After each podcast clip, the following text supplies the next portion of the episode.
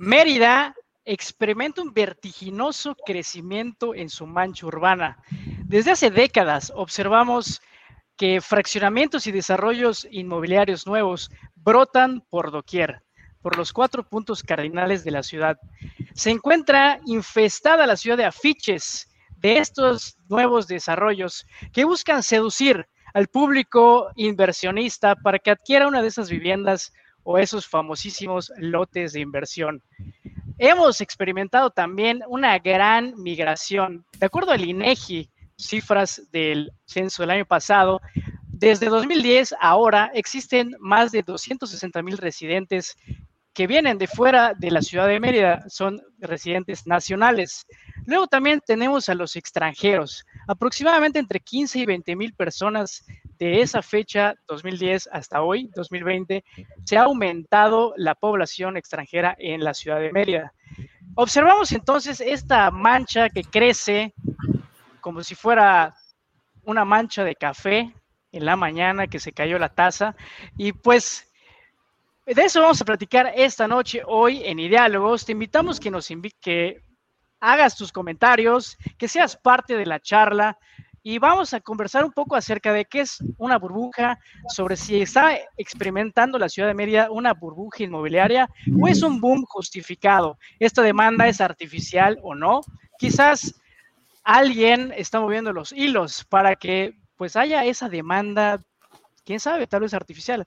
De eso se trata y de observar puntos de vista diferentes y en general, a través de este debate, pues abrir conversación. No busquemos ser los tenedores de la verdad absoluta, sino simplemente abrir esa conversación.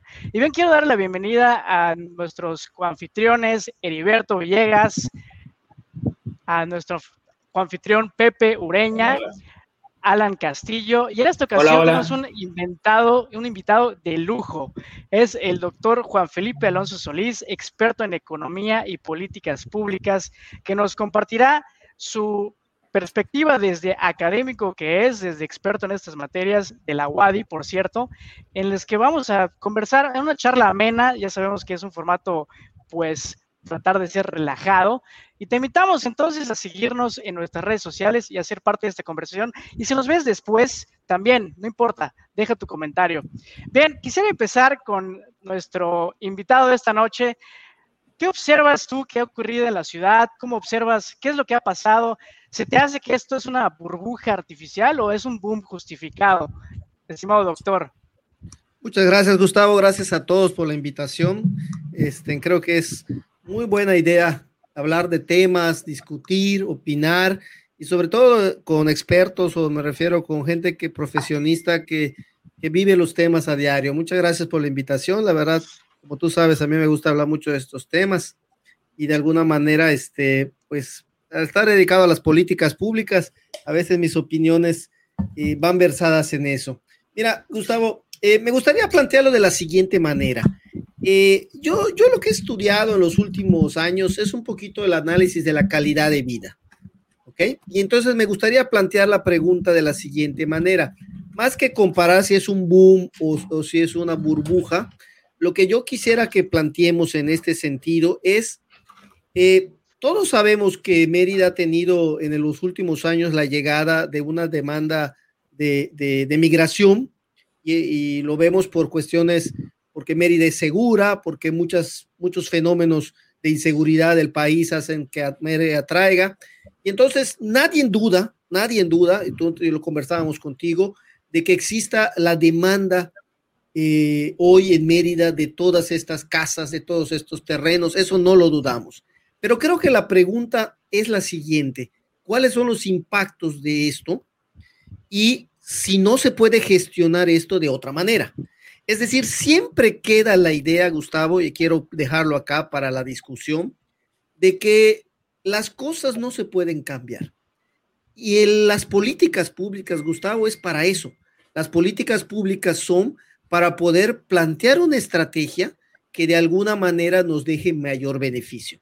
Es decir, hoy la pregunta sería, esta, estas dinámicas de migración hacia Mérida se están gestionando de tal manera que le dejen beneficio a los habitantes de la ciudad?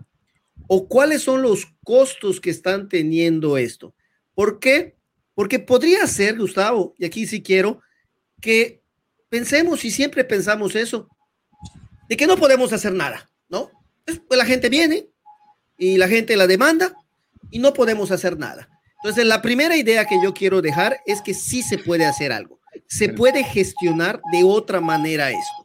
Y dos, Gustavo, que también lo voy a desarrollar y se los comentaré a lo largo, es que siempre pensamos, y hay una idea de la economía que no es correcta, porque la economía se ha, tenido mucha, mucha reduccionismo a lo monetario, que todo crecimiento es bueno. No necesariamente el crecimiento genera siempre un resultado para todos beneficioso.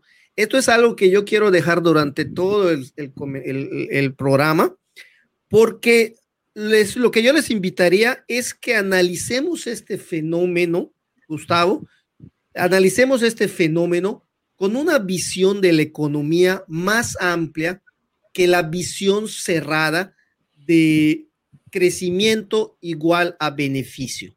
Si analizamos, a ver si luego dejar el punto, si esa es nuestra idea, pues entonces el crecimiento de este siempre lo vamos a ver bien porque llega dinero, porque se vende, porque hay negocio, y al final el negocio siempre es beneficioso bajo este sentido.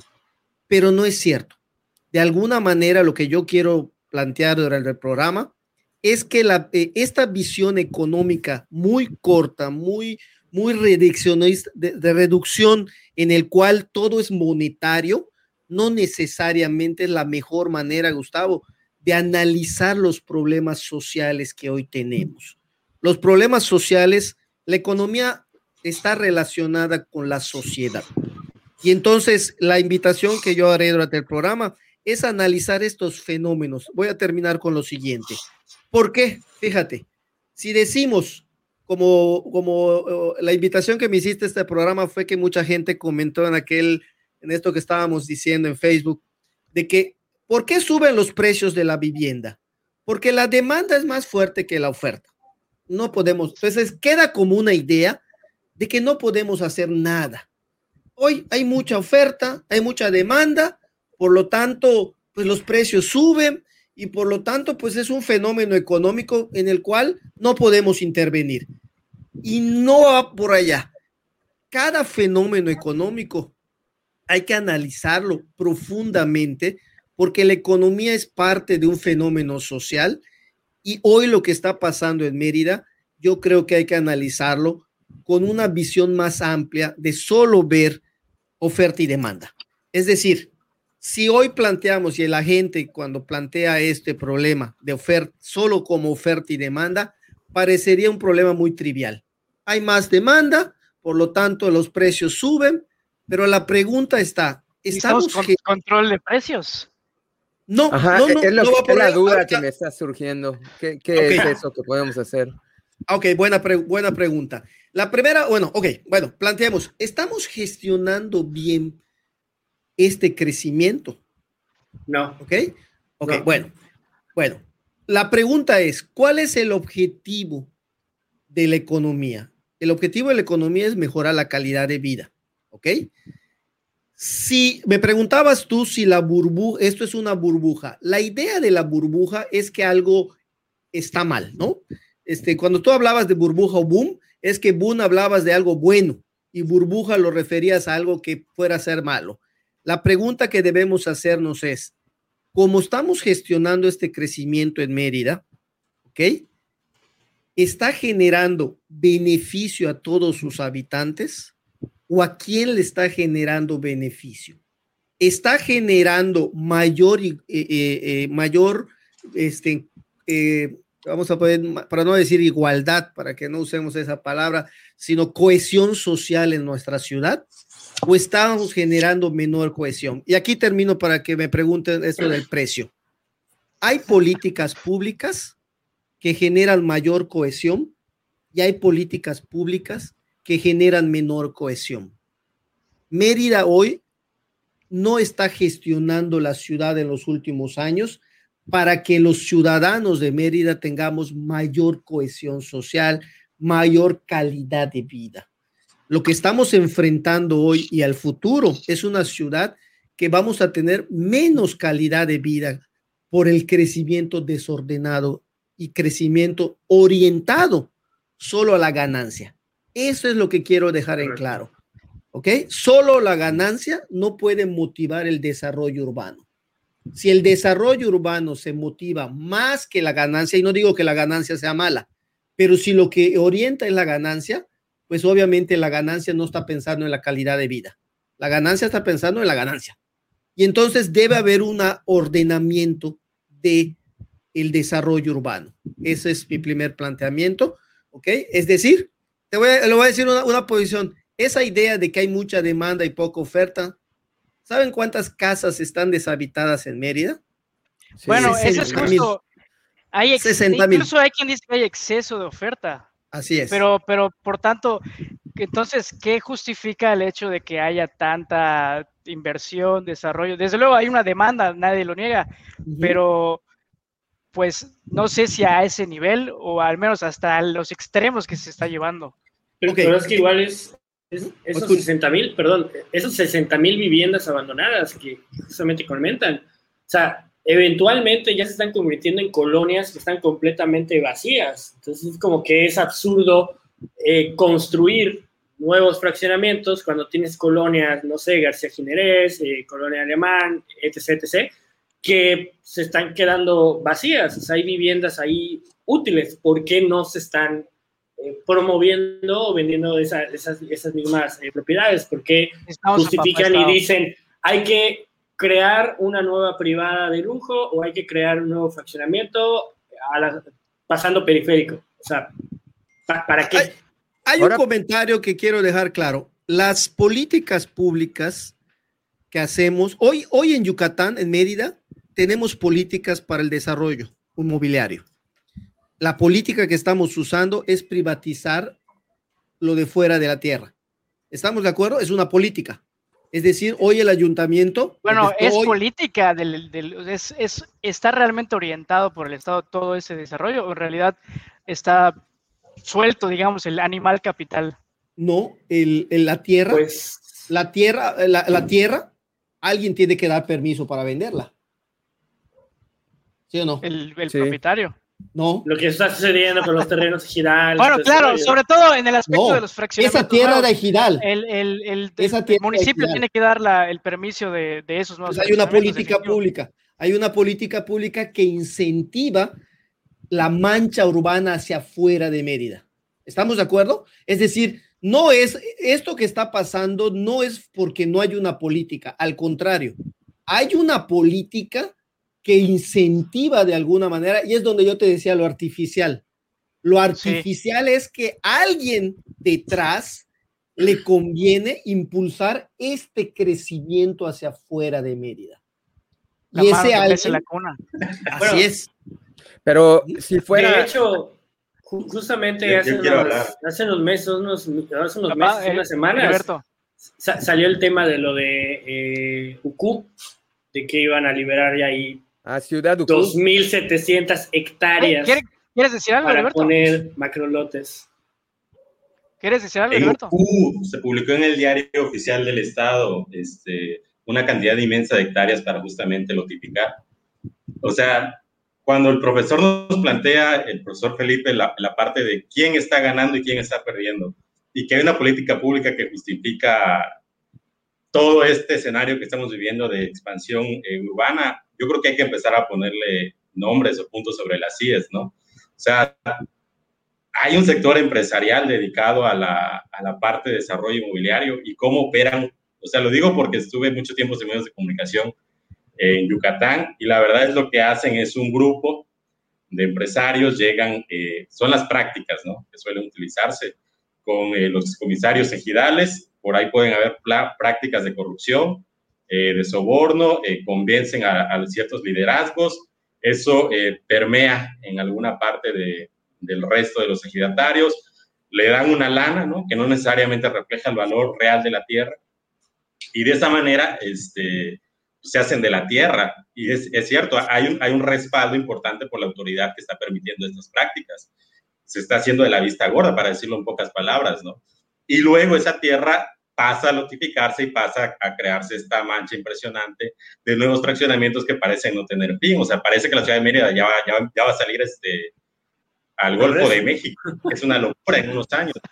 Entonces, ¿Por, qué no puedes, poner la, imagen, eh, el doctor? Yo creo que sí es importante, eh, para empezar a debatir estos temas, ir poniendo los puntos sobre las IES e ir responsabilizando a las personas. Es una cosa impresionante, ¿no? 30 años de diferencia. Exactamente, pero también ahora sí que hay trascendidos de que hay ex eh, gobernantes que se han aprovechado de su puesto para apoderarse de gran cantidad de tierras. Entonces, si estamos viendo una colusión entre un sector empresarial hasta cierto punto voraz, no sé con qué tanta responsabilidad, y una autoridad omisa eh, en detrimento de la sociedad o de la calidad de los ciudadanos. De los ciudadanos. Yo creo que eh, para hablar seriamente el debate, hay que empezar también a decir, bueno, es que hay personas que son responsables de esas decisiones y que la política pública no necesariamente está orientada, como estaba planteando el profesor, al beneficio de la gente, ¿no? Sino al beneficio de unas cuantas personas. Yo creo que eso es importante pues, Para, pues, para hablar sobre el tema. un comentario, un comentario. Eh, entonces, un poquito jugar con lo que, pues, magníficamente ahorita Heriberto eh, comentó. Este, un poquito jugar, porque yo conozco, Gustavo, la libertad. Es que sí, un punto importante. El desarrollo urbano nunca puede ser dejado al mercado. No hay nada más complicado. Digo, el que el desarrollo urbano tiene que ser desarrollo planeado. Es decir, no quiere decir, repito, no quiere decir que, que, que pongamos políticas completamente fuera de la lógica del mercado pero no hay más política dirigida que el desarrollo urbano. ¿Ok? Esa es la primera idea que creo que no sé si todos no están de acuerdo, eh, alguien no está de acuerdo. El desarrollo urbano dice, aquí se puede construir esto y aquí no se puede construir esto. ¿Estamos de acuerdo? El desarrollo urbano dice, aquí es zona habitacional, aquí es tal cosa, aquí no se puede construir, aquí. Entonces, lo que tenemos en los últimos años son permisos para construir donde, ok, y segunda, ok, y segunda idea que sí me gustaría definir. Parece ser que siempre el negocio es bueno.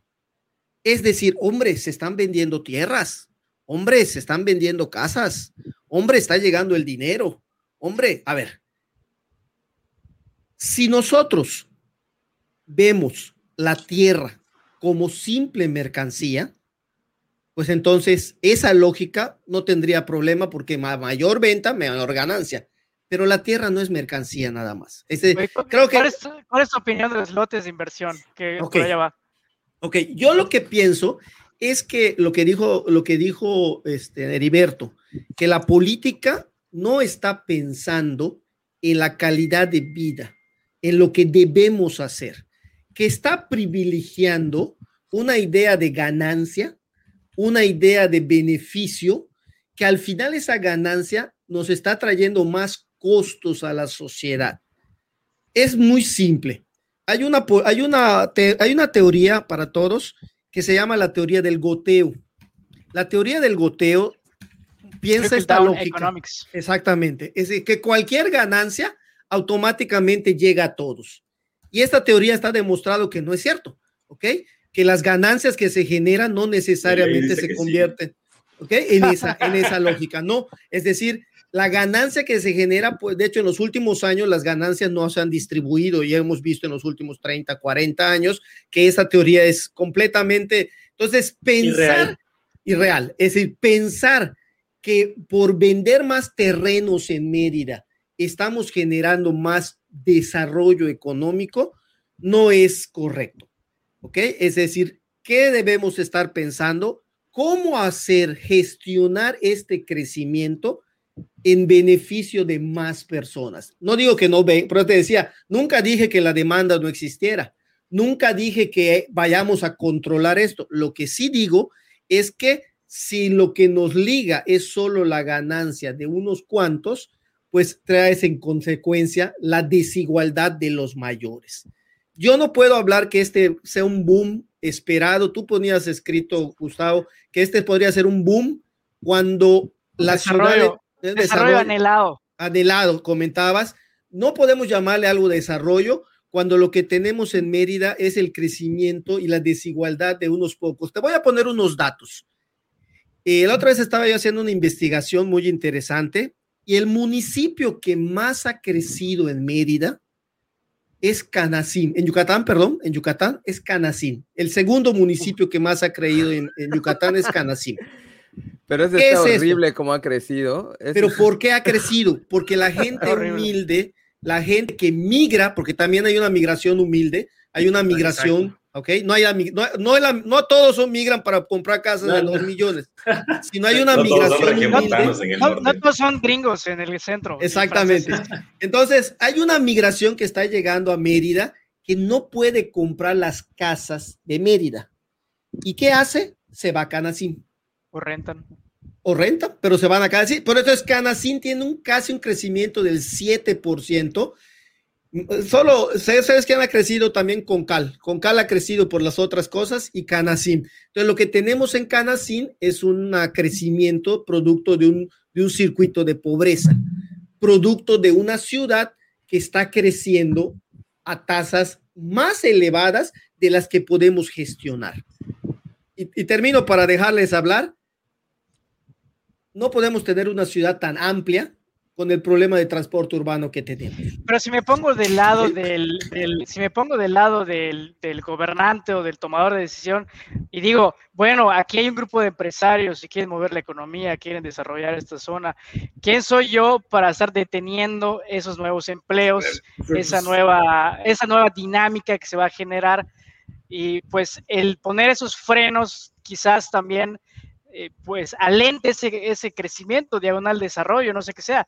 Por ahí una, recuerdo una anécdota que me decía mi, un cuñado que tengo en Alemania, pues es alemán, decía que es complicadísimo que haya un nuevo lote de tierras o grande que se desarrolle en una ciudad alemana que tiene que pasar por 800 millones de filtros y que por eso precisamente está carísimo la vivienda ahí, porque es un problema de exceso de regulación.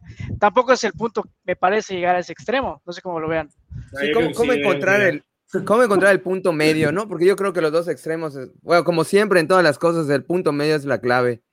Pero es que igual, la, la cuestión es, o sea, eh, eh, Primero, lo que, lo que comentabas, ¿no, Gustavo? De que, ay, bueno, yo gobernante, ¿cómo voy a negar a, esas inversiones? Bueno, pues que los humanos estamos tontos y la única manera que sabemos de generar riqueza y dinero es vendiendo lotes de inversión y haciendo fraccionamientos.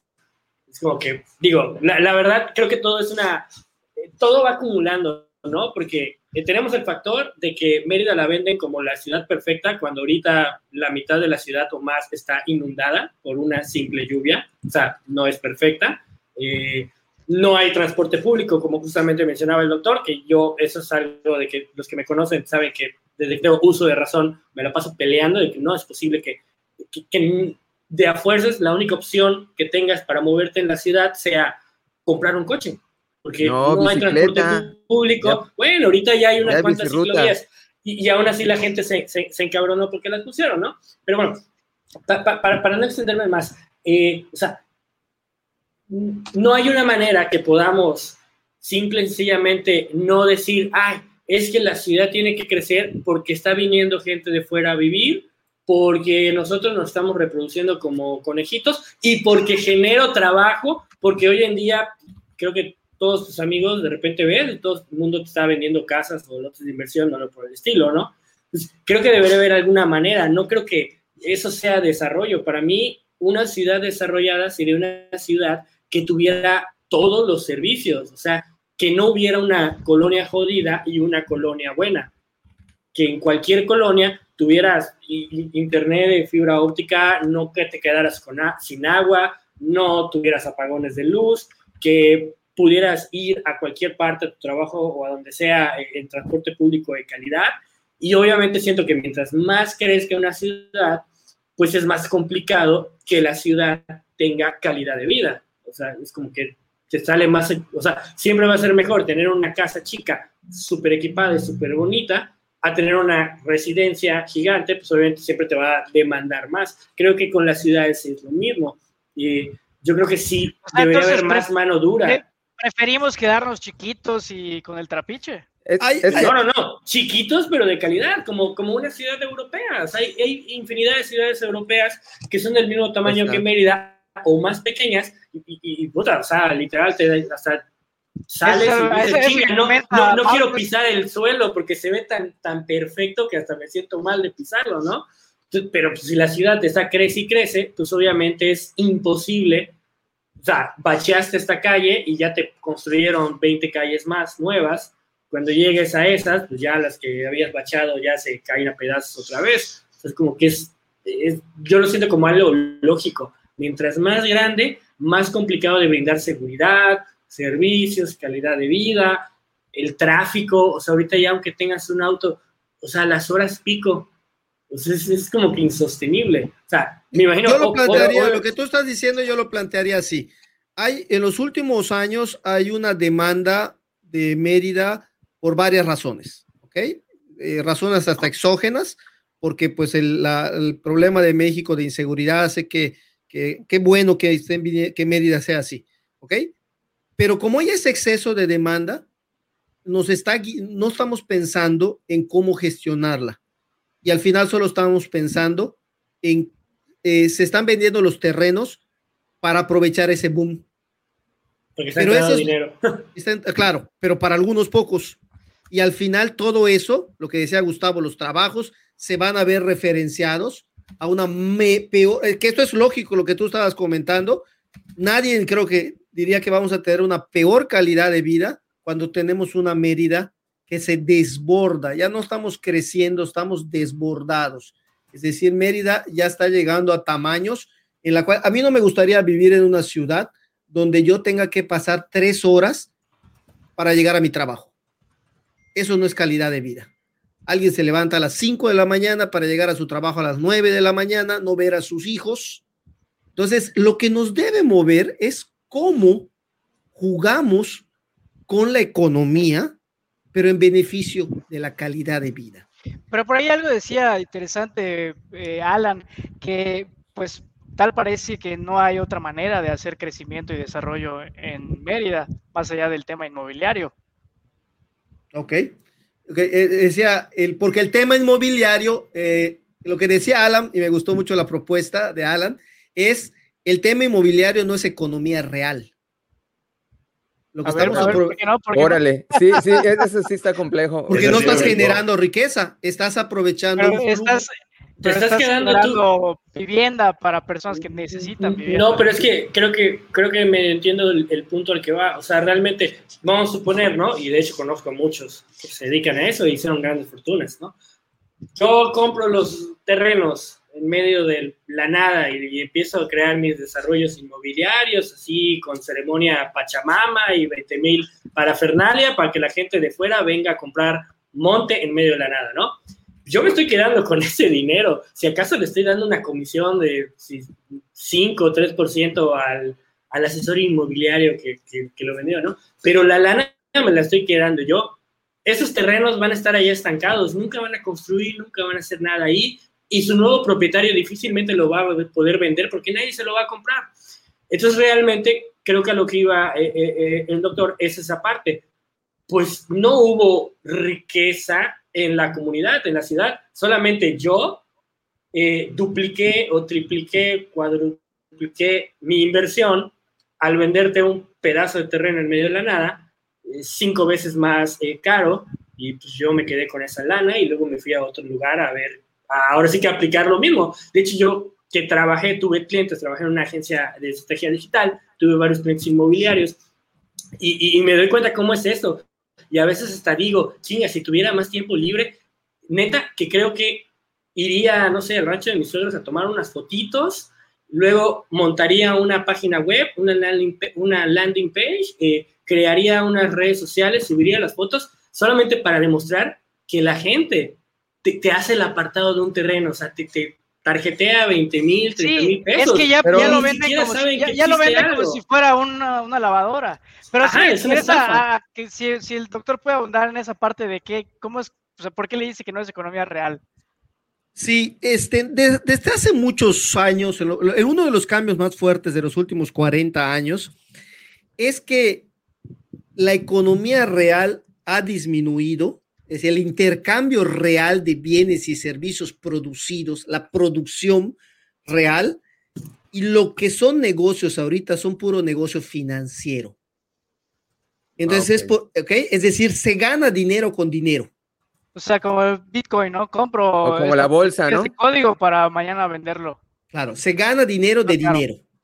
Y entonces esa parte, ah, yo, yo, nunca he dicho que están mal los negocios, eso que les quede claro, y yo nunca he dicho que la, que la riqueza creada es buena. Lo que sí es importante es que, yo creo que decía, una riqueza generada con la producción y la transformación, pero si en la mitad o más de la mitad de la economía hoy la riqueza está basada en productos financieros, creo que es donde estamos complicados. Les voy pero, a poner pero, no es algo real, una casa. O sea, es lo más real, pues. Sí, pero lo que están aprovechando, sí te entiendo, lo que está, pero es, ok, una casa al final produce la casa, perfecto, pero lo que están aprovechando es esa plusvalía, ok, que le está dando un beneficio a costa de los costos de otros que todavía no se ven reflejados allá. Al final, el costo que tiene ese terreno de construirse es más amplio de lo que, lo que ganó la empresa privada. Tenemos por las externalidades. Por, las externalidades, y ya yo no estoy de acuerdo de llamarle externalidades. Yo digo, es un proceso económico y un proceso económico que no refleja los costos reales, al final el beneficio es verdaderamente menor. Te voy a poner un ejemplo de lo que decías de economía eh, en los últimos años, si te has dado cuenta, la mayoría de las grandes empresas han tenido bancos. FAMSA, Electra, este, Walmart. El negocio está no en la producción, sino en lo financiero. Eso es lo que es el, es el punto que nos ha hecho hoy llegar a lo que estamos. Pero no, no el mismo problema es el dinero fiat. O sea que realmente ya todo lo que estamos hablando, pues es es una ilusión, es una idea que estamos jugando, con la que estamos jugando todos, ¿no? Ya desde el momento que los 70 creo que se liberó el dólar y ya no está referenciado a nada, ya no, ah, ya no estamos referenciados al oro. Pues es, es, que ya ahorita se, de allá se liberó la, así que se abrió la caja de Pandora, ya, Sí, ya ahorita ya es aire todo lo que estamos es, una es, la plusvalía, es la plusvalía que al final tiene ese terreno, que realmente es una plusvalía debido a la marca Mérida, a, la marca Mérida y esa plusvalía, repito, alguien la está ganando, pero no necesariamente está llegando a todos los habitantes de Mérida. pero ese es el problema. Yo sí tengo una pregunta, porque, porque realmente en, yo entiendo que en menor o en mayor manera, pero casi todos los productos tienen un valor dado por, por qué tanto lo quiere la gente. O sea, eh, eh, eh, no, no, estoy diciendo que, que sí entiendo que a lo mejor la plusvalía está inflada, pero si la gente lo está comprando así, e, es, es lo que yo no entiendo. O sea, sé que está mal a lo mejor, pero... Es la percepción, o sea, es lo que comentaba el profesor acerca de la demanda artificial. Me parece. Es que ya Mérida, o sea, la parte inmobiliaria de Mérida no es un mercado local. O sea, ya es un mercado nacional realmente, o sea, hay que verlo así. O sea, Mérida ya está posicionada, hay, hay personas de, de Jalisco, de Nuevo León, de la Ciudad de México, de, que ven en, en los, en los terrenos o en las viviendas de Mérida una opción inclusive más barata al costo de la vivienda en sus propias ciudades. Entonces, visto desde esa parte, ¿no? Quien tiene un poder adquisitivo mayor, dice, no, pues me sale súper bien comprar una casa en Mérida, está, está más barata que, no sé, una, una, en Guadalajara, en el centro de Guadalajara. Entonces, ¿qué hago? Me voy a una ciudad quizás más segura, que además tiene una pues, buena reputación y demás. Pero bueno, al punto al que quiero llegar es el punto de las responsabilidades eh, y quiero contar una anécdota así muy, muy este, curiosa y breve. Un amigo, igual ahí, este, tenía una casa en el centro de la ciudad de Mérida. La vendió a unos extranjeros. La vendió en dólares. Entonces fue eh, una transacción bastante importante para él, o sea, estaba feliz por la cantidad de dinero que, que obtuvo. Luego dijo, yo quiero comprar eh, dos casas con este dinero que, que, obtuve. ¿Y cuál fue su sorpresa? Que dice, están carísimas las casas. y él decía, estos yucatecos están inflando el valor de las, están inflando el valor de las viviendas, ¿no? Lo que quiero decir es que no se daba cuenta que lo que estaba criticando, él mismo lo hacía, ¿no? Pero ¿por qué sería inflar el valor de la vivienda? Ya es como una bola de... el precio de una cosa, el precio de una cosa es quien está dispuesto a pagar. Es, el precio de una cosa es el precio que alguien está dispuesto a pagar. Pero la gente lo está pagando porque es una buena campaña sería inflar? Es un mercado nacional, no es un mercado local nada más. Ok, ok, voy a, voy a platicarles un poquito del tema del precio porque, y del valor de las cosas. Hay dos valores, hay dos valores, ¿ok? Lo que ustedes hablan es el valor de intercambio o el precio. El, el, precio viene siendo el, el, la dispuesto de la gente está para pagar. Ese es el valor de intercambio, ¿ok? Y los productos muchas veces reflejan el valor de intercambio. Pero el, hay otro valor, que, que es lo que te decía, la economía se ha reducido tanto que hoy solo pensamos, y lo que tú estás diciendo, Gustavo, es decir, al final, el precio refleja lo que quiera pagar la gente. Bueno, ese es el precio de intercambio, pero el valor de esa casa no está incluyendo los costos verdaderos de la sociedad. Y ese es otro valor que no está reflejado en ese terreno. Eso es lo que te referías. Pero, pero no es algo subjetivo. ¿Cómo se tasa eso? Pues son los costos sociales. Al final lo que quiere, lo que al final uno, lo que un producto, un producto ¿sí? El precio no es lo que tú solo estás dispuesto a intercambiar, sino el otro, otro tipo de valor, y ese valor se, se pierde, ese valor no se ve, ese valor se disfraza, ese valor se transfiere, se externaliza, así le llamamos los economistas, es el valor social de haber construido eso. Entonces, el valor... El, el, el, costo social de tener 70 mil viviendas. Así es. ¿Quién lo está? todos lo estamos pagando. Te lo voy a decir más fácil para que entienda esta parte del costo social. Cuando la gente fuma, por ejemplo, para dar un ejemplo de externalidades negativas, tú dices, bueno, es su problema, al final él, pues él decidió. Pero cuando llegan al Instituto Mexicano del Seguro Social y tú pagas con tus impuestos la medicina de ellos, ese es el costo social verdadero de un cigarro. Entonces, lo que dijo Gustavo ahorita es correcto. ¿Cuál es el costo social de Mérida? De tener un crecimiento urbano extendido. Un crecimiento urbano que está buscando vender más tierras y vender más tierras y vender más tierras, buscando la plusvalía por el momento que hoy tenemos. Entonces, creo que es momento de pensar la economía de otra manera. ¿Cuál sería el peor escenario en ese sentido de aspecto de costo social? De que estalle esta burbuja, por de llamarle de alguna manera, y que pues llega un punto en que ese Juan, don Juan Pérez de Monterrey, que quiera vender su lote de inversión que adquirió, pues no lo pueda vender. Va a llegar un momento en que la calidad de la vida de Yucatán, eh, de Mérida, no, si no se sus, si no se sustenta con servicios públicos de calidad, esa plusvalía va a llegar a bajar. Va a bajar. ¿Eh? Es decir, si tú tienes una casa donde no tienes agua, no tienes internet, no llega el autobús, te tarda tres horas, es decir, calidad de vida. Entonces, este, te decía, de alguna manera va a llegar un momento en que esto, eh, les quiero, no, sé si me permiten leer, esto no es nuevo, ¿ah? es decir, no, sé si es, esto no es nuevo, eh, eh, hay varios varias personas que, han estudiado, hay un estudio o varios estudios desde hace años, ¿ah? de que no se trata de hace dos años, de acusar tres años. ¿eh? Esto hablar es jugar un poquito también de cómo entendemos la economía, cómo vemos los procesos urbanos. Es un problema complejo, es un problema complejo, complejo, problema, no estamos hablando de, de controlar precios, pero estamos hablando de, de tratar de entender este proceso para mejor guiar al crecimiento.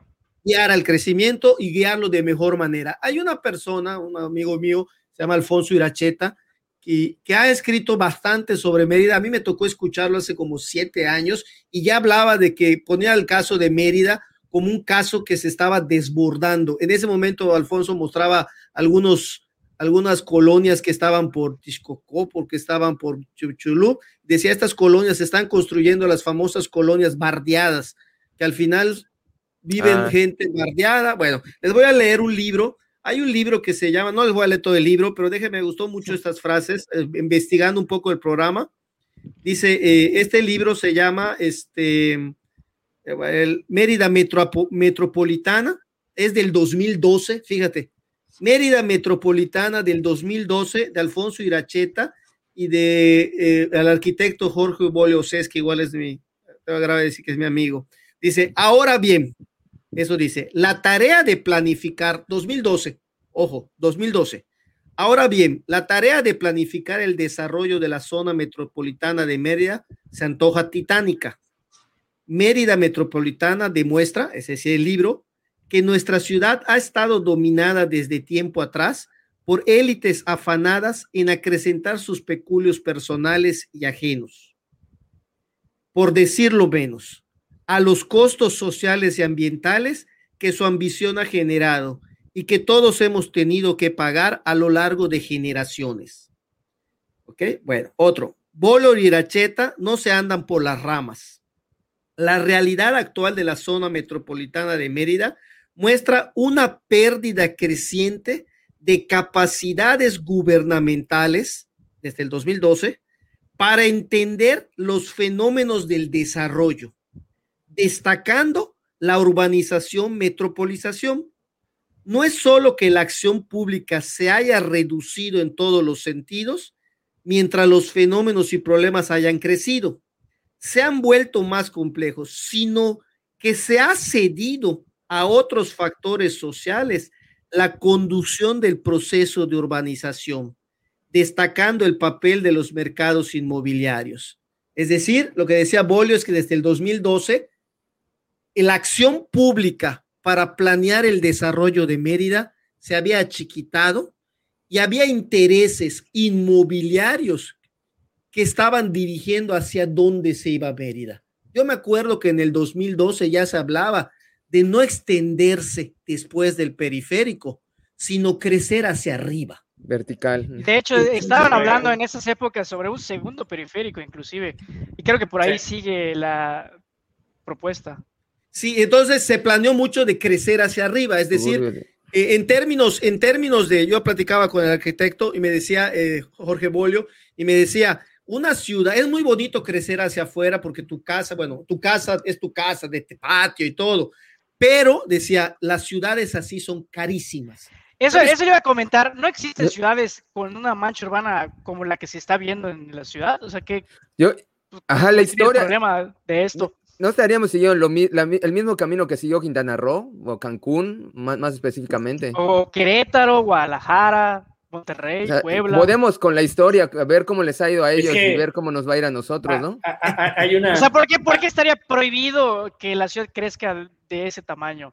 No estaría prohibido si viene acompañado de, de los costos, no tener costos sociales tan fuertes eh, lo que podemos platicar, si quieren, ¿cuáles son los costos de crecer así? Al final, ¿cuáles son los costos de crecer Porque así? Tal vez pareciera que nos estamos quedando en una mentalidad al llanos. No, pues nos quedamos quedar con nuestro pueblito, que podemos ir con bicicleta. No, pero es que no es quedarse con un pueblito, es que, o sea, la ciudad tenga calidad. Sí. Puede ser una mega ciudad con calidad. Ajá, o sea, o sea por el modelo europeo al extremo, puedes ir al extremo. Puede ser una ciudad ¿Cómo construyes una mega ciudad con calidad, con la dinámica de crecimiento urbano actual? Entonces, donde se edifica salvajemente y son este, mini casitas, o sea, sin, sin espacios de, áreas verdes, Bajareras. Sin conectividad, este, de transporte público. Pasa un camión cada cuatro horas. Creo que el punto es ese, ¿no? Exactamente, o sea, o sea, está genial, ¿no? Que pueda haber un crecimiento que genere una ciudad o una metrópoli eh, pues, de primer nivel, ¿no? El punto es que como se está haciendo actualmente, pues parece entender que no va para allá, ¿no? O sea, por no están preocupados crecer por crecer. El problema son los incentivos, ¿no? O sea, no están alineados, por allá lo mencionó Marcos. El, el, el, el incentivo de la sociedad es uno, el del Estado es otro y el de las empresas es otro. y pareciese que el Estado y las empresas como que están allá, están, ajá, y, y la, la, sociedad es la que está nada más viendo pues, pues es que, el Estado también quiere crecimiento. Sí, pero yo te voy a decir, si seguimos viendo crecimiento igual a desarrollo, es mentira. Es decir, ese, esa idea de que crecer es desarrollarse, no es, hay crecimientos que no desarrollan. Crecimiento, se refiere a crecimiento físico de, de, de, no, bueno crecimiento a la idea del producto interno bruto es decir ah, crecimiento económico es decir la idea es vender tierras es bueno. Sigamos vendiendo tierras. ¿Por qué va a ser malo vender tierras? Construir, ¿no? Construir 10 mil casas es bueno. ¿Por qué va a ser malo? Bajo la lógica de una economía reducción que solo ve la, el, el, mecanismo del dinero como parte de, de, economía nada más allá, pues entonces no parecería malo. Lo que yo sí quiero es que muchas veces nuestros gobernantes, sí, y lo digo sin afán de, gobernantes en general, eh, hacen mucha reducción de la idea de economía. La economía no se trata solo de, de, ver, de vender, vender, vender, vender. Porque el vender, vender, vender, vender es cuando tú piensas que es una mercancía. Cuando es una mercancía algo, perfecto, vendámoslo. Pero la tierra, la pregunta es si la tierra es una mercancía. No hay peor, creo que no hay peor cosa que considerar a la tierra como una mercancía. Si nosotros consideramos a la tierra como lo que es, o no estoy hablando de una manzana, véndela, una computadora, véndela, por supuesto, pero la tierra se ha convertido y se ha minimizado en la capacidad de venderla y aprovechar la plusvalía que tenemos hoy. Ya después, ¿qué pasará? ¿Quién sabe? Pero la tierra, les voy a, te voy a platicar un caso. Vean esto, no lo veamos como negocio véanlo como el derecho humano de tener una vivienda. La tierra no se trata solo de una manzana, no es, un, no es una mercancía. O sea, el Estado me tiene que proveer una vivienda. No, el Estado debe hacer políticas para que tengamos nuestros derechos de vivienda. Y hoy las políticas de desarrollo urbano de Mérida están haciendo que la mitad de los meridanos no tengamos derecho a una vivienda porque no la podemos pagar. ¿Sí? es decir, me tengo que preocupar porque la tierra sea el derecho humano de poderla contar con ella. Estas políticas que hoy estamos haciendo están dejando a la mitad de los meridanos en tener la posibilidad de comprar una vivienda. Entonces, la pregunta es, ¿es desarrollo eso? Vender, vender, vender. Estamos construyendo, te diría alguien, estamos construyendo precisamente para que esa oferta exista y por tanto esas personas puedan acceder a ese derecho. Pero es que las únicas personas que van a poder acceder son personas que tienen un alto poder adquisitivo. Así es. Pues no, porque hay, hay, fraccionamientos en otras zonas de la ciudad que, que, está dirigido por ese mercado. Sí, pero, pero esos fraccionamientos han sido o sea, esos fraccionamientos están en el, eh, literal, en el orto de la ciudad. O sea, aún yendo en auto, tardas horas y horas y horas en llegar. Porque la tierra es muy cara. Eh, bueno, pero ese es el punto. el ejemplo. Entonces, el, punto es que hay, pero hay, hay oferta para ese mercado. para Porque no te queda de otra. O sea, dices, o, sea, o Pero esa es calidad de vida. Pero parece. pero es que parece que sí, calidad de vida, calidad de vida. Parece que el Estado me tiene que proveer de una muy buena casa. No, con todos los servicios posibles. Debería, el Estado debería proveer. Me tiene que traer papel de baño cada día, cada, cada semana. Te voy a, te voy a el Estado debería sentar las bases para que la gran mayoría pueda tener una calidad de vida. O sea, no, voy a contestar al revés. A ver, a ver, no voy a contestar al revés. voy a contestar al revés. El, hay políticas públicas, lo dije al principio, que generan mayor cohesión social y hay políticas públicas que generan menor cohesión social. El Estado debiera buscar políticas de desarrollo de la entidad para que la gente que vive en Mérida y que vive en Yucatán tenga un desarrollo más equilibrado. Te voy a poner un ejemplo. ¿Hace cuánto no hemos escuchado desarrollo regional en Yucatán? ¿Por qué todo tenemos que vender Mérida? Nos puede crecer. cuántos municipios tenemos? 106. Por cierto, ese, es un punto interesante porque hay ya ese modelo de desarrollo que, aparentemente se está exportando ahorita a Valladolid. El mismo modelo. hasta, donde sé es el mismo modelo pero ahí está, te diría alguien, pues está descentralizado. Valladolid, el desarrollo y, tristemente lo que anunciaron. para empezar, Valladolid se, ve que va a ser la misma basura que están haciendo en Mérida, porque por ejemplo, de lo que vi, de lo que están anunciando, literal yo voy cada fin de semana a Valladolid, o sea, pretenden poner una eh, lotes residenciales que básicamente son las privadas, como las que están en, en, la isla y todo ese rollo, literal en el periférico, o sea, pegado al periférico de Valladolid. O sea, cometiendo los mismos errores de, de, Mérida, ¿no? Porque obviamente cuánta vegetación van a quitar para poner esa plancha de concreto. Entonces, obviamente eso genera cuestiones como pues, lo que platicábamos en el episodio pasado, ¿no? De las islas de calor y todo ese rollo, ¿no? Eh, bueno, y eso es solamente una de las cosas malas, ¿no? Porque obviamente entra todo este factor que comentaban, ¿no? Heriberto, tiempo atrás, de que van a llegar con la gente por medio de engaños, ofrecerles migajas a cambio de sus terrenos, para luego empezar a venderse a extranjeros, porque esos desarrollos que van a hacer allá, o sea, yo por lo que lo estoy viendo, no es para ni siquiera para, no, son para locales. o gente de Ciudad de México, es literal para vender a extranjeros. Se está aprovechando una plusvalía. Pero ¿cuál, es, la política pública? O sea, yo ya me quedé con la duda de que oigo que hay muchas políticas públicas para poder evitar eso. ¿Cuál sería una de esas políticas públicas aparte de una? A ver, una, por ejemplo, eh, como les dije hace muchos años, empezó a hablar, no hace muchos años, hace unos años, de no crecer más hacia afuera, sino crecer hacia arriba, Mérida. ¿Ok? Esa es una, es decir, una ciudad que crece, cualquier desarrollador urbano te diría, es más barato, fíjate, es más barato crecer hacia arriba que crecer hacia afuera porque tus impuestos pagan el agua potable que tiene que llegar lejísimos. Tus impuestos pagan el, todos los servicios. Todos los servicios. Entonces, administrar una ciudad extensa es carísima para la ciudadanía, carísima. Es decir, nosotros, la ciudadanía, está pagando el agua potable de un fraccionamiento que está lejísimos, la luz eléctrica o la luz pública. Ok, entonces crecer hacia arriba, de alguna manera, genera mucho mayor eficiencia en el uso de los recursos públicos. Esa es una primera. Otra es, yo siempre lo he dicho, alguna vez me he entrevistado, el desarrollo regional, el crecimiento equilibrado necesita dirección.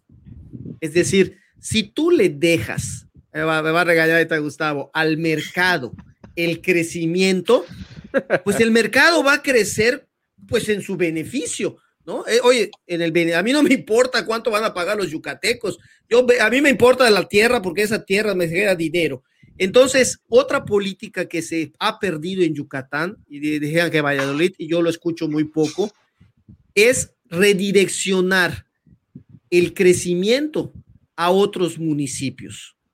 No, es que es primero el huevo o la gallina. Pues lo mismo. ¿Por qué la gente no va a esos municipios? Porque no hay desarrollo, porque no hay, hay servicios. Entonces, si seguimos pensando que Mérida es el centro y le seguimos invirtiendo a Mérida y seguimos haciendo que Mérida, que Mérida, que Mérida, entonces tiene que hacer una política de Estado, de decir, a ver, ¿cómo hacen en Europa? Ya lo dijeron ustedes, hay una ciudad y alrededor tiene satélites esa ciudad. Entonces, al final lo que están haciendo, y eso tiene lógica, es que tratar de no convertir metrópolis. Las metrópolis solo son en América Latina. Los, los países, las ciudades de europeas no son tan grandes. ¿Por qué? En Estados Unidos, ¿no? ¿Ah? En Estados Unidos también. como, la, como Inglaterra, como, este, como Los Ángeles, por supuesto. Pero de todas maneras, de lo que se ha hecho en Europa es tratar de tener ciudades más pequeñas y manejables. Pero eso no lo dejaron al mercado, ¿ah? Eso no lo dejaron. Ellos crearon un modelo de ciudad de alguna manera para que sea más flexible. No sé si sea el mejor, pero en la medio, lógica, pero por medio del exceso de regulación que comentábamos. allá no, no aquí se construye y aquí no se construye. Allá no hay tantos asesores inmobiliarios como aquí. Ese es un indicador. La realidad es que aquí ahorita, ¿cómo quieres ver un indicador de que estamos desbordados es la verdad cuánta gente vende hoy terrenos, ¿no? Sí, o sea. Entonces, buenas, pero la verdad, amigos míos. Bueno, yo, yo, rento propiedades, rento. Bueno, pero al menos lo que tú haces es más ético porque tú promocionas eh, no, no está lo mal. que decíamos, colonias que ya están vacías, o sea, propiedades. Es lo que les decía, es una, inercia, es una inercia que se ha interiorizado dentro de la, de la propia ciudadanía. pero yo, porque además. O sea, es una bola de nieve y nos paramos a No la puedes ocultar. Y no está mal. Y es donde quiero que entienda que esto, yo creo que Gustavo dice muy bien, pues al final la gente está teniendo trabajo, al final se están vendiendo las casas, al final qué bueno que se está haciendo. Sí, si nos quedamos en la idea de que el círculo del dinero, pero si nos quedamos en la idea de que la economía es más que simplemente una mercancía que circula, si nos quedamos en la idea de que la economía es un proceso social que genera costos y más en una ciudad, entonces eh, debemos tener la idea de que se puede gestionar de otras maneras. ¿Ok? Lo que hoy no creo que se esté viendo en Mérida es que este, porque la gente cuando comentaba, Gustavo, comentaba, qué bueno que estemos creciendo así. Quiere decir que Mérida es muy buena. Sí, sí, sí, perfecto. Pero detrás de ese crecimiento va a haber durante muchos años muchos costos sociales que no nos estamos ni siquiera dando cuenta. El agua. Es un tema de diversidad. El agua. diversificación del crecimiento, desarrollo económico. O sea, es impresionante que aquí, bueno, no sé cuál sea el dato exacto, la proporción, que el sector inmobiliario sea o de construcción sea tan grande. No creo que sea algo tan saludable. ¿Por qué no se está promoviendo otro tipo de sectores, ¿no? El sector industrial, o el agricultor, el de cultura, etcétera. Porque ese dinero no está llegando a donde debe llegar. el sector financiero es un problema, porque el sector financiero inmobiliario regularmente es un sector que, donde el dinero puede ir y volver y no, no, no se refleja. No sé si me explico. Como es un dinero que simplemente entra y sale de un banco, pues ese dinero puede estar aquí, pero no se queda aquí. No es lo mismo hacer una fábrica, no es lo mismo. Es, es lo que quiero que se, de alguna manera, cuando comentabas, ¿qué, es la, fábrica también es, es lo que genera la perversión, ¿no? La fábrica también es inmueble. Sí, pero la fábrica genera un producto que da trabajo a una gente que durante termina muchos años, ese producto se vende. Todavía sí, en cambio yo, las casas. Yo, sí pienso que hay que distinguir, porque exactamente una cosa quizás sea generar ese producto que sí puede haber familias que demanden legítimamente una vivienda pues para vivir, o sea, ¿qué, qué, más necesaria, necesidad que esa? Y otra cosa es ese terreno en medio de la nada que pues es, es 100% especulación. Estamos de acuerdo. Yo te haría una pregunta, yo te haría una pregunta. Lo que estamos viviendo en Mérida es una política de ofrecer viviendas a los yucatecos y a los que vengan o estamos viendo una, una cuestión inmobiliaria? ¿Qué piensas? Es decir, lo que tú dices se tiene razón, ¿no? Hay que construir casas porque la gente. La pregunta es si lo que estamos viendo acá es eso. Pienso que tiende un poco más, al menos hacia el norte, a la especulación. ¿Sí? Hacia el norte de la ciudad, porque igual hay que ver zonas por zonas. Pero la calidad de vida, porque yo he, mencionado muchas veces, doctor ha mencionado muchas veces la, palabra calidad de vida, pero por ejemplo, si estamos hablando de edificios verticales, eh, creo que está en la, en la psique del, yucateco, de, vivir, en, con tener tu patio, tener... tu patio. Ajá, tus vecinos un poco alejados de ti. Eh, por eso es que allá como que me es contraintuitivo. Tu, ajá, tu arbolito de naranja agria, limones y bueno, eh, eh, no sería ir en contra de esa tendencia que está comentando de la calidad de vida, vivir en una casa, en un edificio donde estás compartiendo. Completamente. De hecho, le digo que el arquitecto me decía eso, que, que está, como dices, en nuestro ADN de que hemos vivido en casa siempre con patio, como que estaba esa lógica donde nadie quería comprar esas casas. El, el problema es complejo, por supuesto, ¿no? La, la hora, pero la diferencia es una cuestión a veces el, crecer hacia arriba genera menos costos. Eso es una primera idea. Ahora, ¿no le gusta a la gente? Perfecto, ok. Cuando yo hablo de calidad de vida en este sentido, lo que hablo es que cualquier acción humana puede generar mejor o mayor efecto en la sociedad. Es decir, de alguna manera, crecer de una manera o crecer de otra manera puede generar mayor o menor, nosotros le llamamos este, cohesión social. Es decir, en alguna manera, ¿qué queremos? Una ciudad donde haya más acceso a la vivienda, una ciudad donde es el dinero se invierta, una ciudad que se genere mejores salarios, una, bueno, eso para mí es calidad de vida. Entonces no se reduce solo a, un terreno vertical. Yo decía el terreno vertical me refería más a tratar de, buscar opciones de una ciudad más sustentable. Y, sí quiero comentarles algo importante. las ciudades hoy se han convertido en fenómenos de estudio, porque las ciudades este, todavía no hay una respuesta de cuál es el mejor modelo de ciudad. Es un fenómeno de estudio.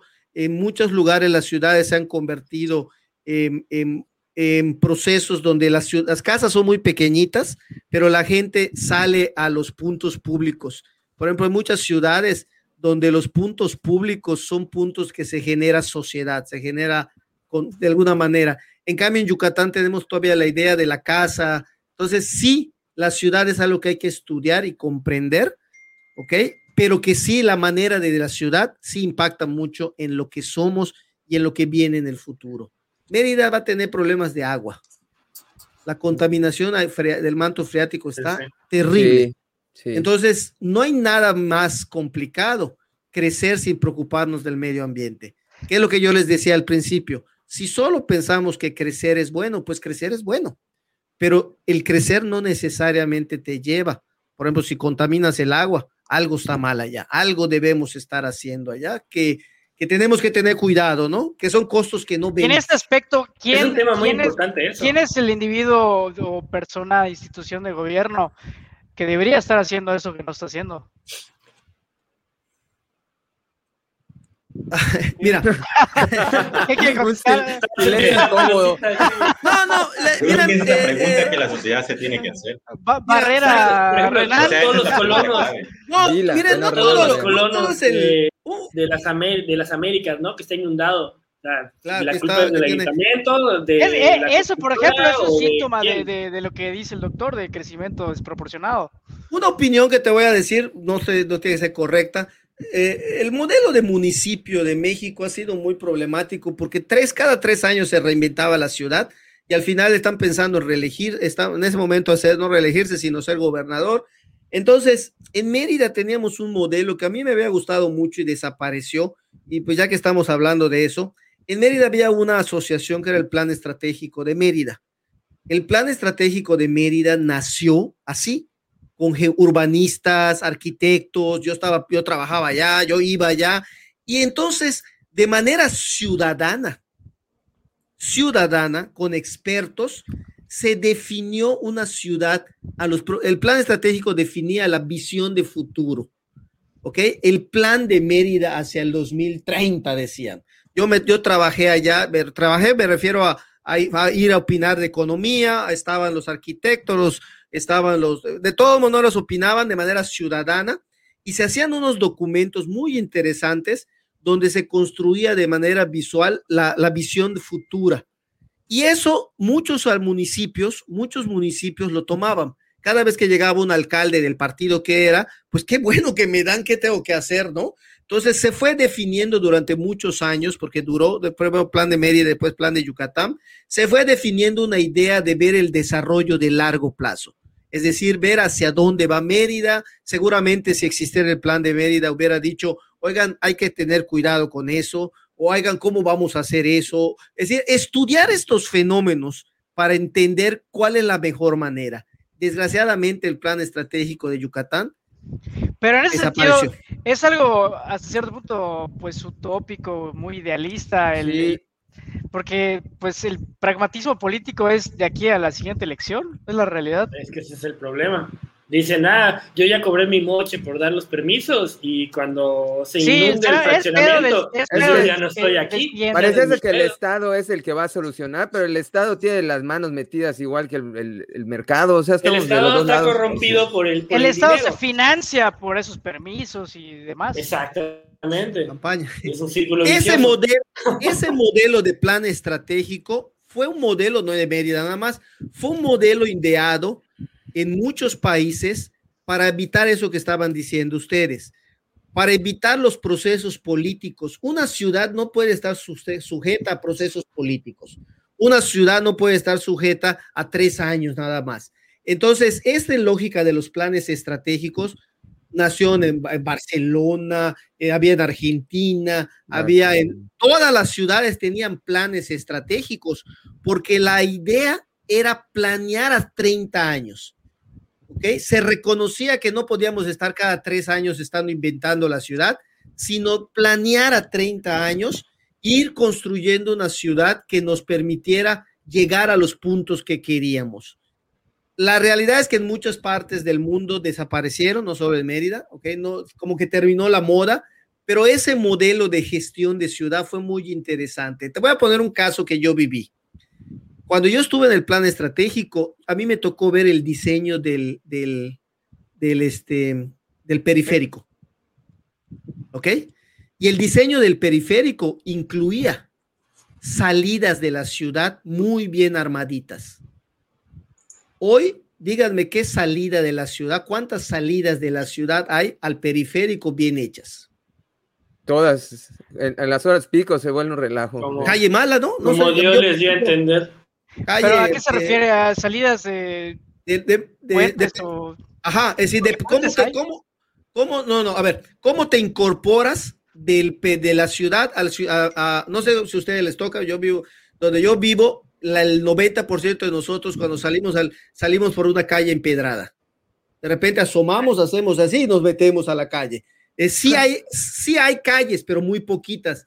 Estaba definido el, el, el, el, periférico de Mérida cuando se planeó, y estuve, te repito, yo estuve en ese momento, este, se planeó con mucha, es más, en medio del periférico, en ese borde que estaba, se pensaba como un transporte urbano que uniera todo el periférico.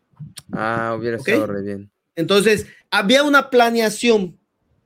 Cuando no se planea, pues al final lo que pasa es que empezaron a hacer mejurjes con el periférico y de repente hoy tienes una, una salida que sale así rapidísimo y después tienes un, un paso a desnivel que, que era más pequeñito entonces, ¿a dónde voy? Me preguntabas, ¿qué se puede hacer? La ciudad hay que gestionarla de otra manera. En Estados Unidos, y no me gusta mucho el ejemplo, hay gerentes de ciudad y hay alcaldes. Porque saben que la gente lo que quiere es que su ciudad tenga, tenga servicios buenos. Y los gerentes de ciudad se encargan de hacer eso. El alcalde es el político y el gerente de ciudades. Ese es un modelo de gestión de la ciudad. Entonces hay que repensar de nuevo cómo gestionar la ciudad, hay que repensar un poco cómo trabajar esta parte. Sé que es complicado, pero no todo es el gobierno y no podemos dejarle como ciudadanos todos. Más regidores, más regidores. No, una gestión ciudadana. No, no, yo creo que no es la función del número de regidores, sino de la participación ciudadana y la involucración en Podría funcionar un, como ese ejercicio que estamos haciendo. Nada más una pregunta para el profe. Eh, por ahí Marcos, que le agradecemos sus comentarios, que ha estado muy activo el día de hoy, eh, menciona el punto de la tecnología. Yo leí algunos artículos de estas Smart City, ¿no? Empezar a incorporar algunos criterios, algunas herramientas tecnológicas para la toma de decisiones. Eh, hay estados que utilizan este, Big Data, ¿no? Este, qué, qué arterias son más congestionadas, cuáles no, eh, dónde sería más propicio eh, poner tal o cual infraestructura pública, empezar a utilizar ese tipo de herramientas que ya existen justamente para esto, para tomar las decisiones mm, quizás más eh, sensatas. Y, y, lo digo en un contexto utópico, ¿no? Porque volvemos al mismo punto, decir que la tecnología nos salve cuando al final de cuentas pueden estar esas herramientas, pero quien toma las decisiones pues son son seres humanos que a veces tienen eh, los incentivos puestos en sus ganancias, ¿no? O en sus, convenios o en sus, o en sus relaciones entre, digamos, amaciato, gobierno, o, eh, sector inmobiliario, ¿no? Pero independientemente de ese contexto, sí preguntar eh, si hay estudios o si, qué experiencias han habido en cuanto a la incorporación de herramientas tecnológicas para tomar decisiones y eh, gestionar las ciudades de una manera quizás más sensata. No sé si por ahí, profe, tenga algún, este, algún dato. Lo que sí te puedo decir es que la tecnología, y creo que lo que comentaba, no, no me encontré el nombre que comentó, la tecnología hoy permite una participación más, más directa de la ciudadanía. Y entonces se podría aprovechar esas cosas, ¿no? Se podría aprovechar para que la toma de decisiones sea más, más, no, no, no tienes que hacer un de alguna manera es más barato hoy hacer una encuesta con tecnología. A eso voy. Y se puede implementar y entonces a veces a los políticos les da mucho miedo eso. Preguntar antes. ¿no? Preguntar antes, ¿no? Preguntar. Bueno, hay quien inventa la pregunta. ya recibió el moche, ¿no? también, también. Inventa la pregunta y luego la respuesta. Y después pone la respuesta, ¿no? Pero, pero, Parece un, un futuro muy incierto, ¿no? Porque como que los dos actores más grandes, no, no a lo mejor lo más importante, más bien los más importantes, no, no los más grandes, porque la sociedad es más grande que cualquier político. Los tomadores de decisión. Los tomadores de decisiones, pues parece que están muy de acuerdo entre ellos, ¿no? Y los que estamos nada más viendo acá, pues somos la, la sociedad. No, no, no, no veo cómo en un futuro cercano, digamos, 10 años, 5 años, pueda haber un cambio que sea lo suficientemente sensible como para que pudiera haber una tendencia distinta a la Pero que por ahí, por ahí yo, yo sí empiezo a notar que hay una tendencia del mercado, inclusive que pues sí, ya te da hueva viajar hasta 40 kilómetros a la casa que está más al fondo de las Américas o de Cauquel, por ejemplo. Entonces, pues ya te va a dar hueva, ya te va a costar más la gasolina, ya te va a costar todo más esto. Entonces, ¿qué va a pasar? Que vas a elegir tal vez vivir en un departamento en el centro, te vas a remover a un edificio que sí, puedes pagarlo. Bello, o la renta o lo que sea. Entonces, esa tendencia de redensificación, yo sí la observo venir. Es, es que esa es otra cosa. Y, aprovechando que es economista el, doctor, pues me gustaría preguntar, porque eh, hablamos más veces que el mercado y el mercado, pero el mercado es un reflejo de la sociedad. A fin de cuentas, si, si se está dando es porque la sociedad quiere que se dé, ¿no? Entiendo que sí hay allá pues gente que, que está Votamos con nuestro dinero, es, una, es, una, votación con, con efectivo. Exactamente. Sí, eh, cuando hablamos del mercado, como, como, como Gustavo dice, es el, que dirige el beneficio, ¿no? Es decir, donde hay más beneficio, allá voy a ir. Nada más que en este caso en particular, lo que hay que tener cuidado es que este mercado tiene una plusvalía o una especulación de la tierra.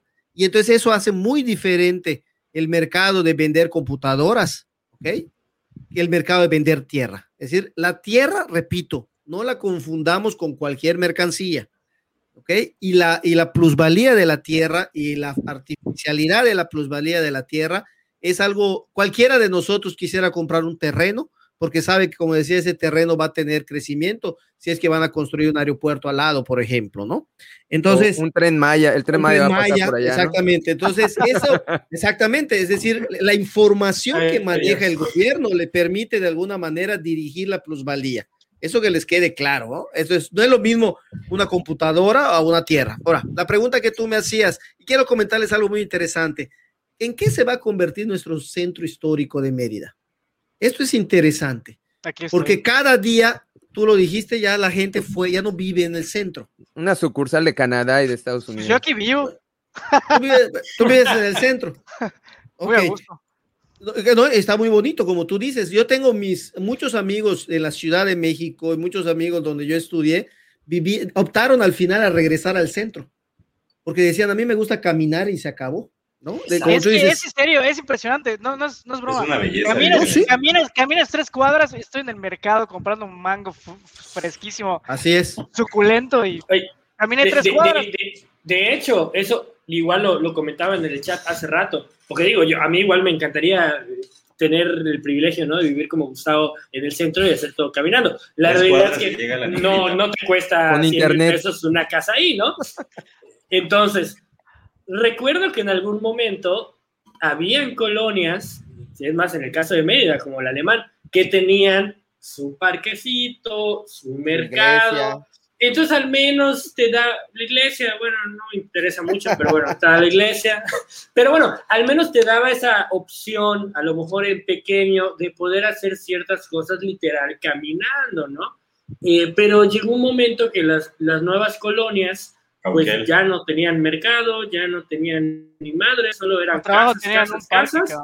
Y ya luego llegaba Chedraui, Walmart, y todo eso a ponerse, pero no, no había esa esa dinámica, como dice, que te vas caminando al mercado, compras en la frutería, compras carne fresca o comes un caldito ahí, todas esas cuestiones.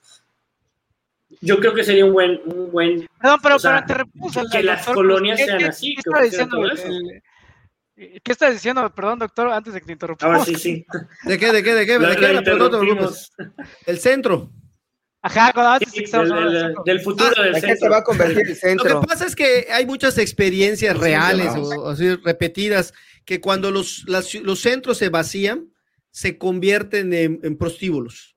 ¿no? ojalá que pase en Nuevo Mérida, pero en la noche ya no hay nadie en el centro, solo Gustavo, solo Gustavo por allá, y entonces se convierten en prostíbulos y se convierten en bares y, y, ahorita como ves, Mérida de hecho tiene unos bares muy bonitos, que bueno, digo, eh, todo eso ha sido bueno, pero a lo que voy es que llega un momento y las experiencias es que en veces el centro se convierte en prostíbulos, se convierte en pues en ya cuestiones sociales complicadas y la gente deja de ir al centro cuando tenemos un centro histórico precioso.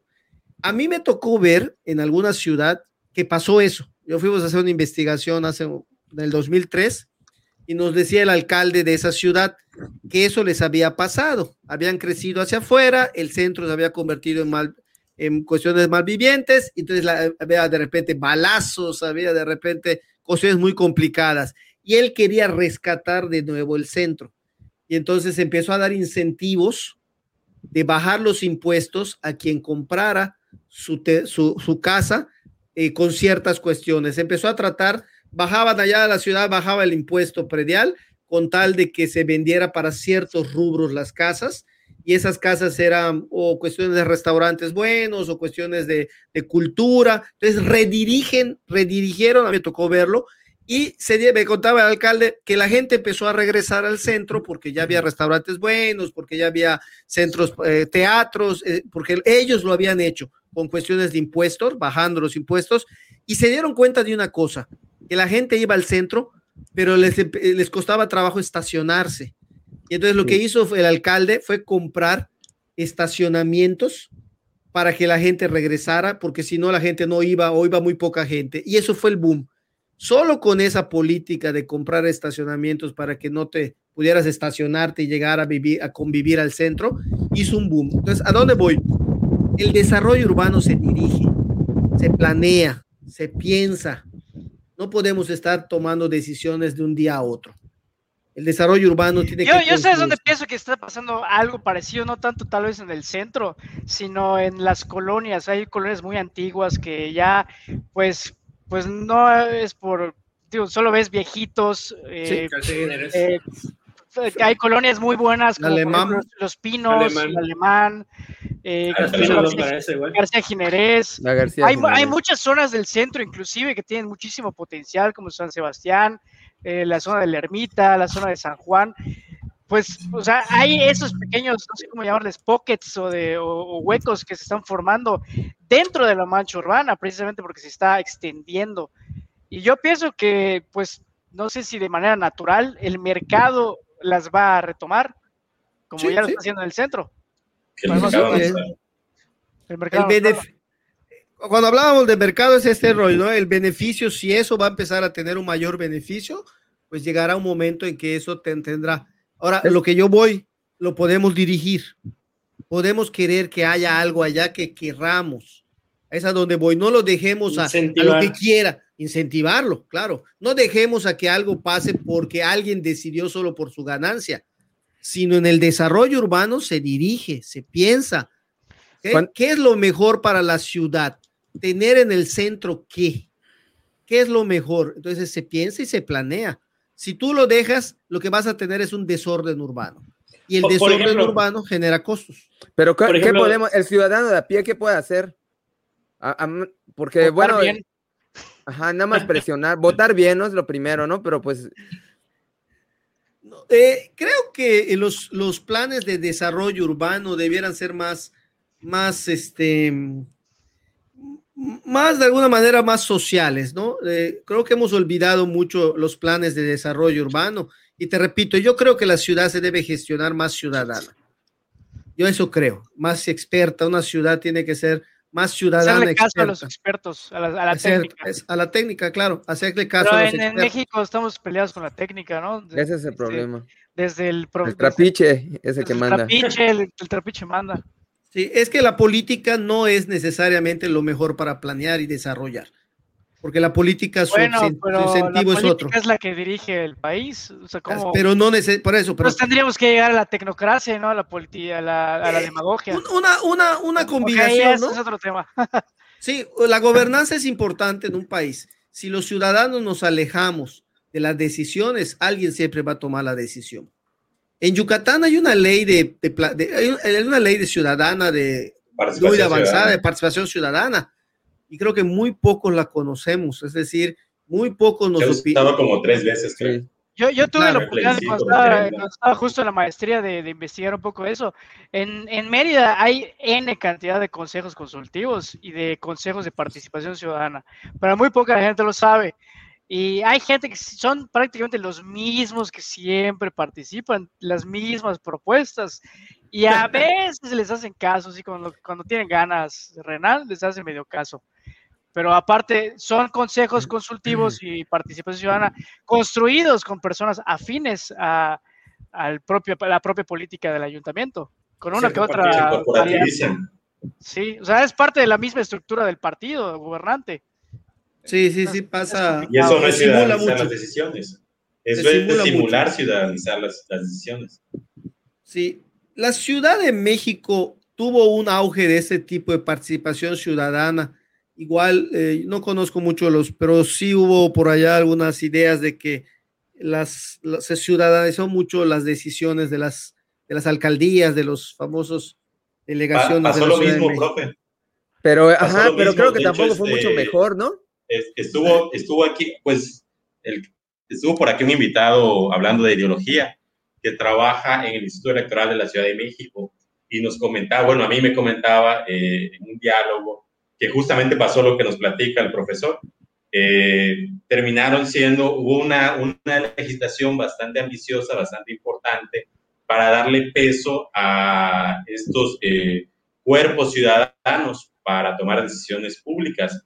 Lo que pasó es que los propios partidos políticos terminaron cooptando estos espacios que en teoría estaban eh, destinados para los ciudadanos, fueron infiltrando sus cuerpos, eh, sus, sus, personas afines, ¿no? Fueron infiltrando este, sus simpatizantes. Y él me platicaba desde una perspectiva crítica. La verdad es que esta iniciativa o esta legislación bastante importante que trató de abrir eh, los espacios a la ciudadanía terminó siendo espacios corporativizados de los partidos políticos. Entonces, yo sí creo que eh, hay una gran parte de responsabilidad de este lado, que es de los ciudadanos. Pueden estar las leyes ahí, pueden estar las instituciones ahí, pueden abrir los espacios, pero como decía el profesor, si no hay un involucramiento, si no hay una reflexión, si no hay un deseo de participar, pues termina, termina en simulación, que es lo que ha pasado. Nosotros mismos lo provocamos. Perfecto. Perfecto. Lo que sí, la planeación tiene que ser de largo plazo. No puedes tener una ciudad planeada cada tres años. Eso es importante, porque la planeación lleva, eh, la ciudad lleva tiempo construirla. Perfecto. pues no sé si quieren hacer una última ronda, creo que ya usamos un poquito del tiempo aquí del profesor. Eh, si vamos este, concluyendo, alguna una última intervención cada, cada quien, no sé si quiere empezar Alan, pero breve. Ah, gracias. Eh, pues no lo sé, yo la verdad sí estoy muy preocupado por todo lo que está sucediendo, porque hay, hay, un, bueno, a mí luego, me, a pesar de que soy yucateco, luego la gente me tacha de chilango, ¿no? Porque yo luego hago comentarios muy, muy humor negro y digo, bueno, el yucateco promedio se la pasa quejándose del chilango y de la Ciudad de México. Y parece que están haciendo de Mérida un mini CDMX. Y esto propiciado porque parece que ellos aspiran al estilo de vida del, del, chilango, ¿no? Entonces a mí se me hace una contradicción que se la pase quejando y que digan que, ay, no, qué hueva, una ciudad de dos horas para llegar a tu oficina, bla, bla, y están convirtiendo en Mérida en eso. Es como que decir, güey, o sea, te estás convirtiendo en lo que juraste destruir, ¿no? Eh, yo siento que sí debería haber algo que logre justamente esos planes eh, que atraviesen las administraciones porque si no es un desmadre, o sea, porque el ayuntamiento da el permiso, eh, dice cuando estalle la bomba, yo ya no estoy aquí, y, es terrible ver cómo todos los fraccionamientos nuevos están inundando, cómo no tienen servicios básicos como agua, luz, internet.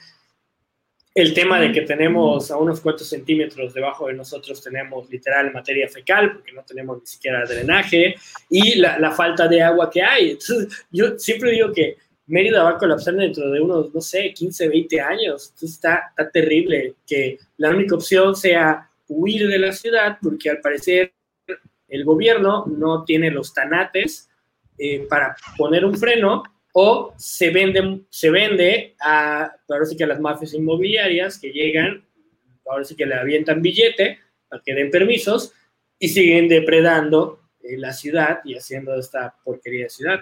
Entonces, no tengo nada más que aportar más que quejas. es la queja del día. es otro de...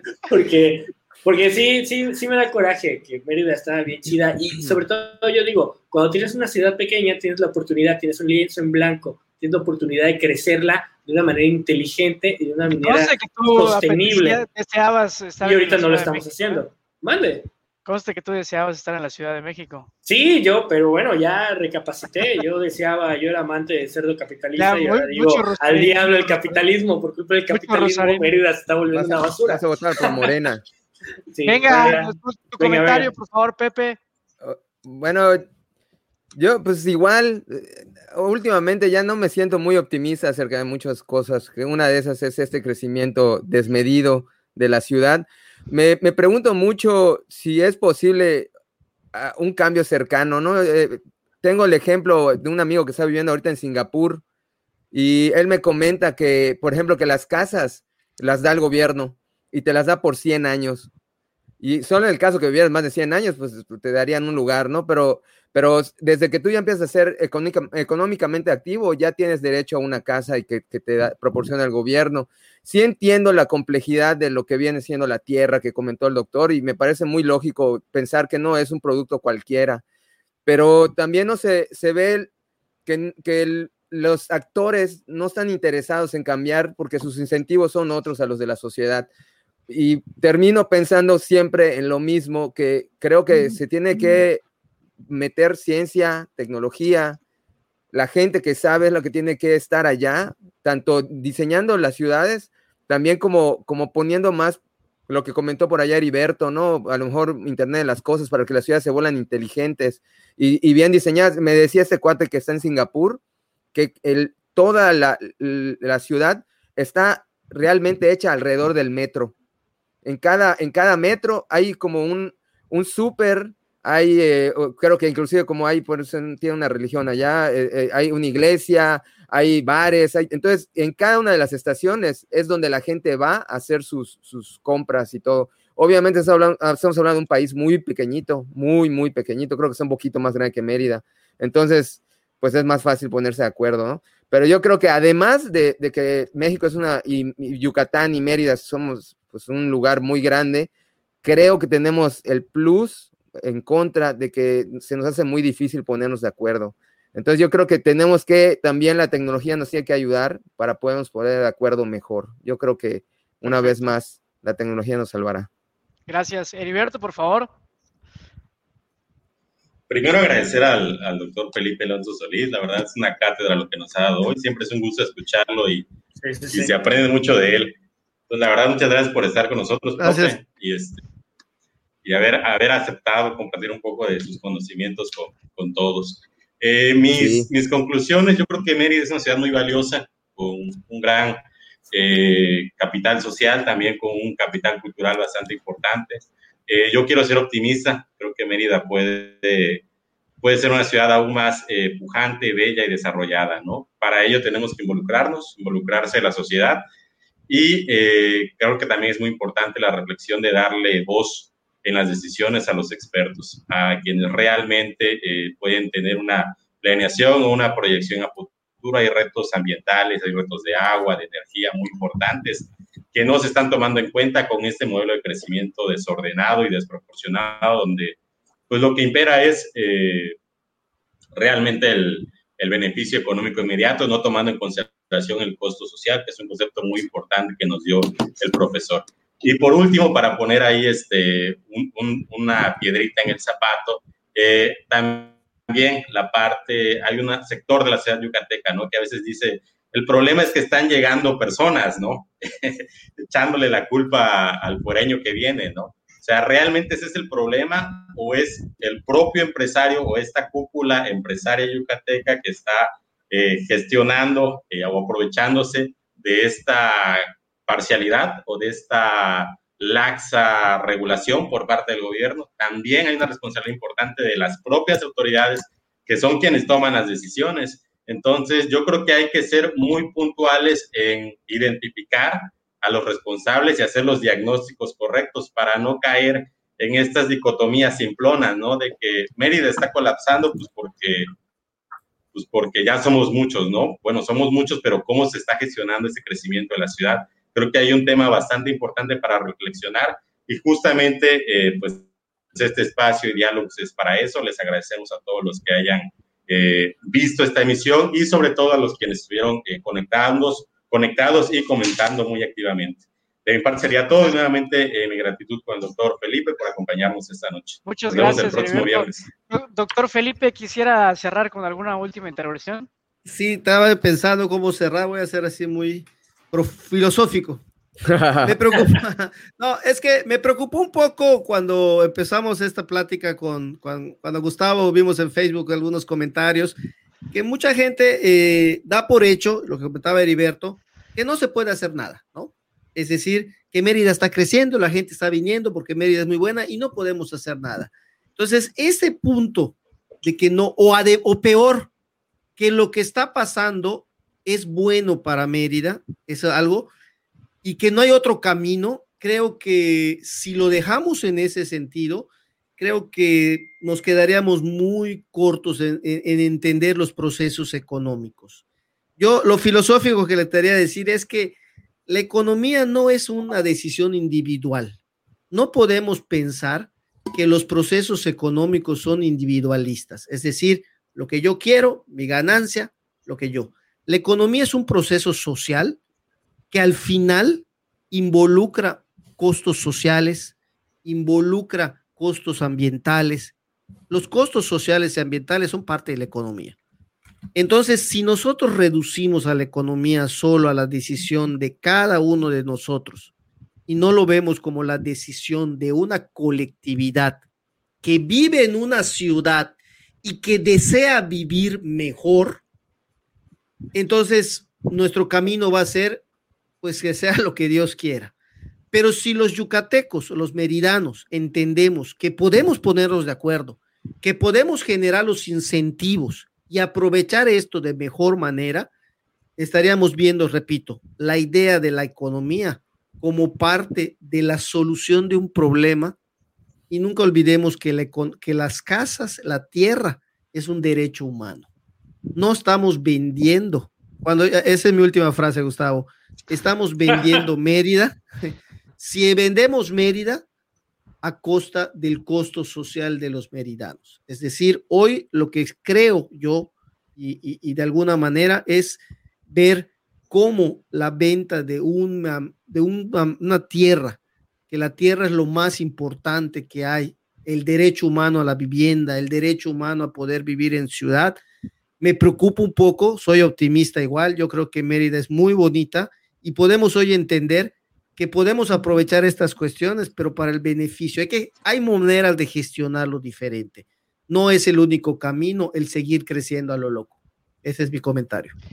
Pues muchísimas gracias, doctor. Solamente queda agradecerle. Realmente ha sido un deleite escucharle y sobre todo recordar muchos conceptos. Honestamente, yo personalmente ya había olvidado un poco el papel del Estado, que confieso que justamente uno de los autores de que sea yo un poco más liberal es acá el doctor Felipe. Y sin duda yo pienso que la participación ciudadana es muy importante y para eso están este tipo de ejercicios y muchos otros.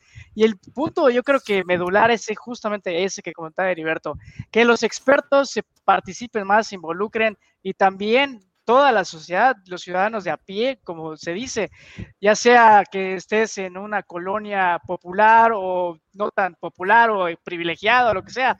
El punto es que te involucres con tus vecinos, que observes qué es lo que ocurre en tu colonia. En tu pues les felicito por este programa, Gustavo, porque es parte de eso. Exactamente. Y pues simplemente agradecer a los que nos vieron hasta acá. Si viste la repetición, pues déjanos tus comentarios y suscríbete a nuestro canal de YouTube y nos vemos en la próxima semana para un próximo Diálogos, el podcast.